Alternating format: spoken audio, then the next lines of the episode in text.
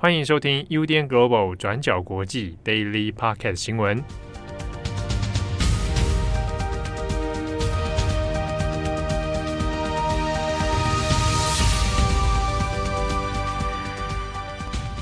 Hello，大家好，欢迎收听 UDN Global 转角国际 Daily Podcast 新闻。我是编辑七号，我是编辑惠仪。今天是二零二二年八月九号，星期二。好。这个今天星期二啊，先来跟大家更新几则重大的国际新闻。首先，第一条，我们来看一下南韩的暴雨。南韩呢，从八月八号昨天的晚上开始下起了这个豪大雨哦。那根据韩国的媒体的报道呢，这个哦是从一九四二年以来哦，首尔有开始做记录以来呢，近八十年来最大的这个暴雨。好，那现在在首尔的首都圈，还有其他周边地区，都有创下了破纪录的雨量。那所以从昨天晚上一直到今天哦，各地都有传出一些淹水啊、泛滥啊、停电啊、哦等等的一些灾情。那截至到今天的中午为止，已经知道呢，至少有七个人死亡，六个人失踪。那受伤的人数啊，也还在不断增加当中。那有数百人在城市里面。因为水灾而受困啊，那详细的灾情可能还会有不断的更新哦，这边要请大家再注意。不过呢，这样子一夜之间啊，那首尔的首都圈的交通还有一些生活机能哦，也一度是面临中断。像是我们看到很多灾情的画面里面，呃，有许多的地铁站哦，因为淹水的关系，也导致呢就停驶哦。那也有一些大众交通工具啊，好，那比如说，比如说公车哈，或者一些这个像是脚踏公共的脚踏车这种哦，那也都在被迫暂停。那总统尹锡悦呢，本来有预定是应该要去到灾区来视察，那还有呢去中央坐镇指挥哦。不过他所居住的这个瑞草区呢，因为淹水的关系啊，那道路也一度是面临中断。那尹锡悦就因此呢，来暂停了他的视察行程，改成在居家远端来指挥救灾哦。不过也正因为这样子呢，而引来了一些社会舆论还有在野党的批评。好，那这边我们来看一下这个豪大雨哦。那根据南韩官方的资料呢，现在南韩已经从九号的凌晨一点，哦，把这个暴雨警戒提升到严重的级别。那光是在首尔九号的零时至清晨的四点，哦，这之间呢，累积的雨量就有多达四百一十七毫米。那这个对于过去的记录来说是远远超过的哦。那也很不幸的是说，在首尔的其他一些地区，哦，开始有一些居民丧生的这样的悲剧传出。那比如说在首尔的铜雀区，就有一个居民哦，是在昨天八号的傍晚。他的房子呢，因为被大水淹没，那自己也就溺毙了。好，那还有其他呢，是有六十多岁的公务员，他在清理倒塌的树木的时候，那也不幸呢触电身亡。那另外是也有看到新闻在做哈，就在晚间，昨天晚间的九点多的时候呢，在首尔的冠岳区，有一家三口，他被困在这个半地下室的住处哦。那很多人联想到电影的《寄生上流》啊。那他就在这个半地下室的住处里面，最后呢就溺水身亡啊，有这样的悲剧传出。那其他各地都有看到是道路坍塌啊，或者是河川泛滥啊，那等等这些各种的状况。那这个极端的雨量呢，其实也是近年来首尔还有整个南韩，其实也不断在讨论的，面临到极端气候，那似乎现在是越来越严重了哦。那除此之外呢，其实，在网络上面，今天呢、也在传了一个照片哈，那是在刚刚讲到这个瑞巢区的瑞巢洞。那瑞巢洞这边呢，就有一个穿着西装的男子，他就坐在这个车顶上面哦。那车已经几乎要灭顶了，他就坐在车顶上面呢，等待救援啊。那一边这个冷静的滑手机哦，那这个画面就被拍下来啊。那甚至就很多在 Twitter 啊的一些南韩网友就封他为。瑞草洞贤者啊，就觉得好像是个很冷静的人，那甚至还把这个画面啊，就改图改成很多电影海报的感觉。好，那这一波豪大雨呢，南韩气象局也有预估哦，至少到十号为止哦，首尔以及北部的江原道地区都还会出现将近三百毫米的强降雨。那甚至呢，在中清道北部还有庆尚北部这几个内陆地区哦，也有可能会出现突破两百毫米的大雨。好，那目前呢，为了防止说有更严重的灾情传出，那南韩的林务局已经在全南韩四十七个行政区，现在呢，先发布了山体滑坡的预警。好，那关于隐形月这个救灾的问题哦，那现在在这个媒体舆论里面，其实也有很多的批评。本来呢，隐形月应该是在昨天八号的时候，他计划是要去灾区来视察。那然后呢，接下来应该是要前往中央首尔光化门这边的一个中央灾难暨安全应对部的总部，好，那来做一个灾情的指挥。好，那后来因故啊就没有再前往。当时本来是说希望看可不可以用直升机啊来把隐形月直接哈拉到这个中央去，但是又考量说用直升机可能会造成安全问题或者噪音问题，啊，所以就作罢了，改成在居家远端来指挥。但是呢，在野党就有批评哦，说明明你总统官邸跟总统府的距离是很近的啊，那你应该要现身哦，这样子应该是比较理想。不然呢，每次遇到事情，感觉好像又看不到你哦，像个隐形人一样。那这一连串的事情哦，又连接到了先前这个裴洛西访问南韩，那隐形月也没有出现啊，是用通话的方式来会面。那接连起来哦，对隐形月的民调其实是有一些冲击的。好，那以上是南韩目前的一些状况。下一则，我们来看一下美国前总统川普他的一个别墅啊，啊，被 FBI 突袭。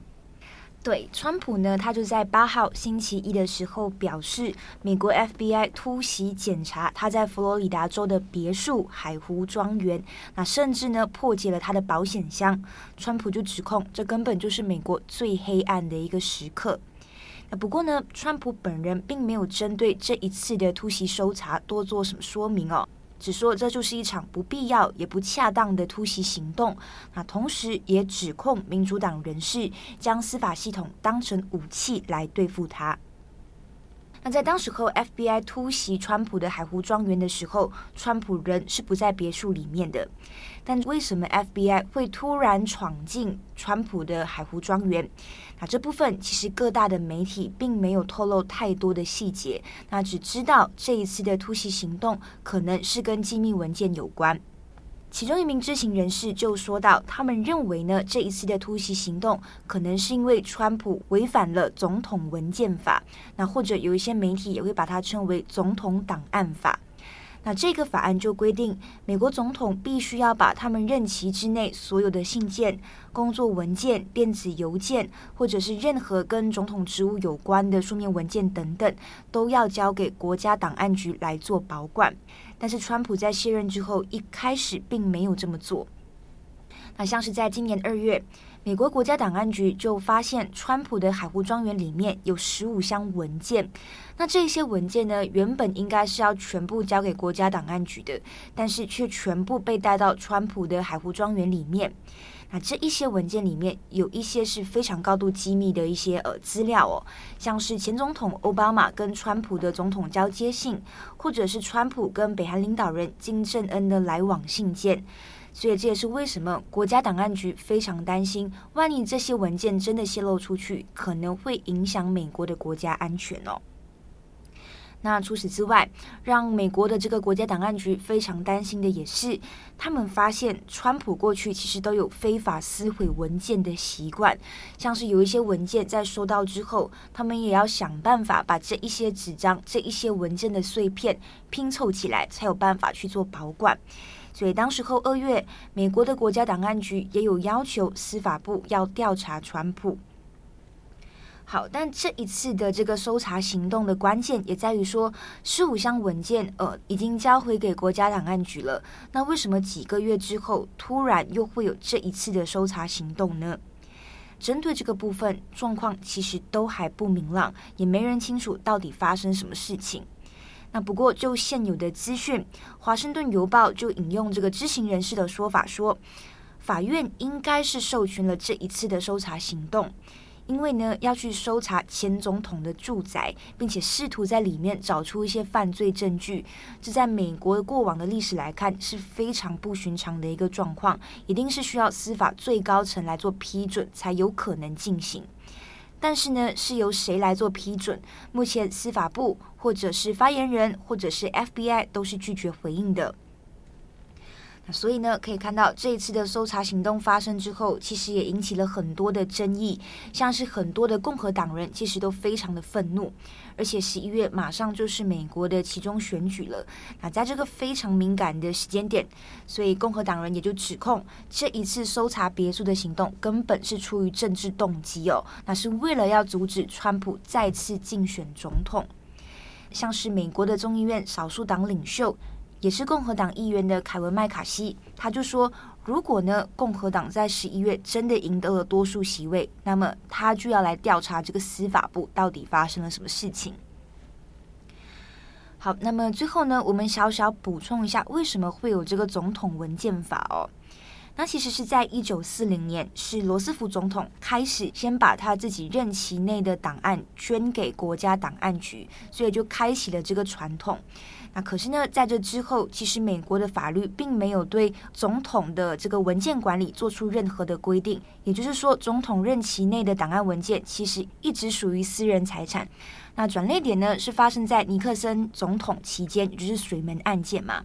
当时候就发现说，这个尼克森总统一度想要销毁白宫的录音磁带，所以到最后呢，是在美国联邦最高法院的支持下，美国国会呢也就在一九七八年通过了总统文件法，并且呢，也在二零一四年修订这个法案，明确规定说，总统的任期内的档案呢是归国家所有。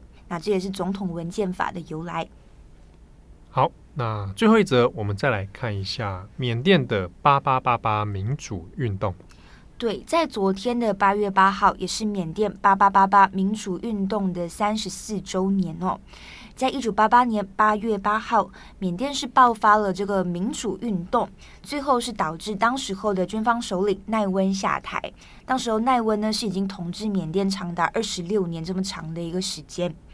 那这场八八八八民主运动到最后虽然是被军方强力镇压，但是一些民运领袖，像是翁山苏姬，也是在这一场运动中崛起，包括当时候很多的学运领袖，也因此成为家喻户晓的一个人物哦。那在昨天三十四周年的时候，其实各地也有传出呃抗议示威等等，像是有一些军方人员。就被报道遭到不明人士枪击，部分地区的行政办公室也有爆炸的袭击。但是同时，在第二大城市仰光呢，军方也有派出警察、军队等等在各地巡逻，那也突袭检查。那不过昨天就有一组照片呢，在网络上面流传，那是在仰光的街头上面。就有四位拿着黑色雨伞的年轻人，应该是社运人士哦。他们就在街头上面拍照，那这四把雨伞上面就写着“八八八八”这四个数字，来纪念当时候的这场民主运动。好，以上是今天的 Daily Podcast 新闻。昨天这个八月八号啊，是在台湾很多人是在过父亲节啊。嗯，不过马来西亚不是八月八号吗？不是，我们是六月。八月八号是不是全台呃全世界只剩台湾啊？我也不清楚哎，因为我记得中国以以这个华文地区哈，挂号华文地区来说，好像只有台湾是八月八号，我不是很确定，但好意思是这样。会在八月八号是因为八八这个谐音字吗？对，八八吧。嗯，好，八八还是八八一？拜拜。哇，好老的梗。对呀、啊，糟糕了。我想说，好难接哦，你们看。好，我昨天没有过父亲节。嗯。我说我的父亲啊，嗯、但你有过猫咪节吗？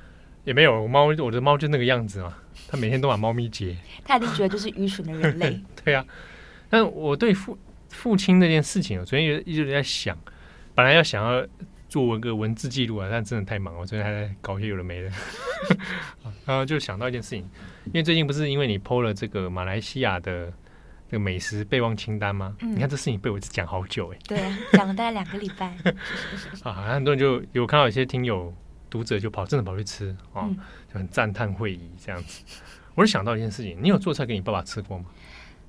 你你那一颗半熟蛋有没有做给你爸爸吃过啊？没有哎、欸，我之前不是有在 Daily 上面跟大家分享过，在家原本想要做这件事情，对，就是煮一桌菜给爸爸妈妈吃，是，结果是没有。你是被喂养的那个吗？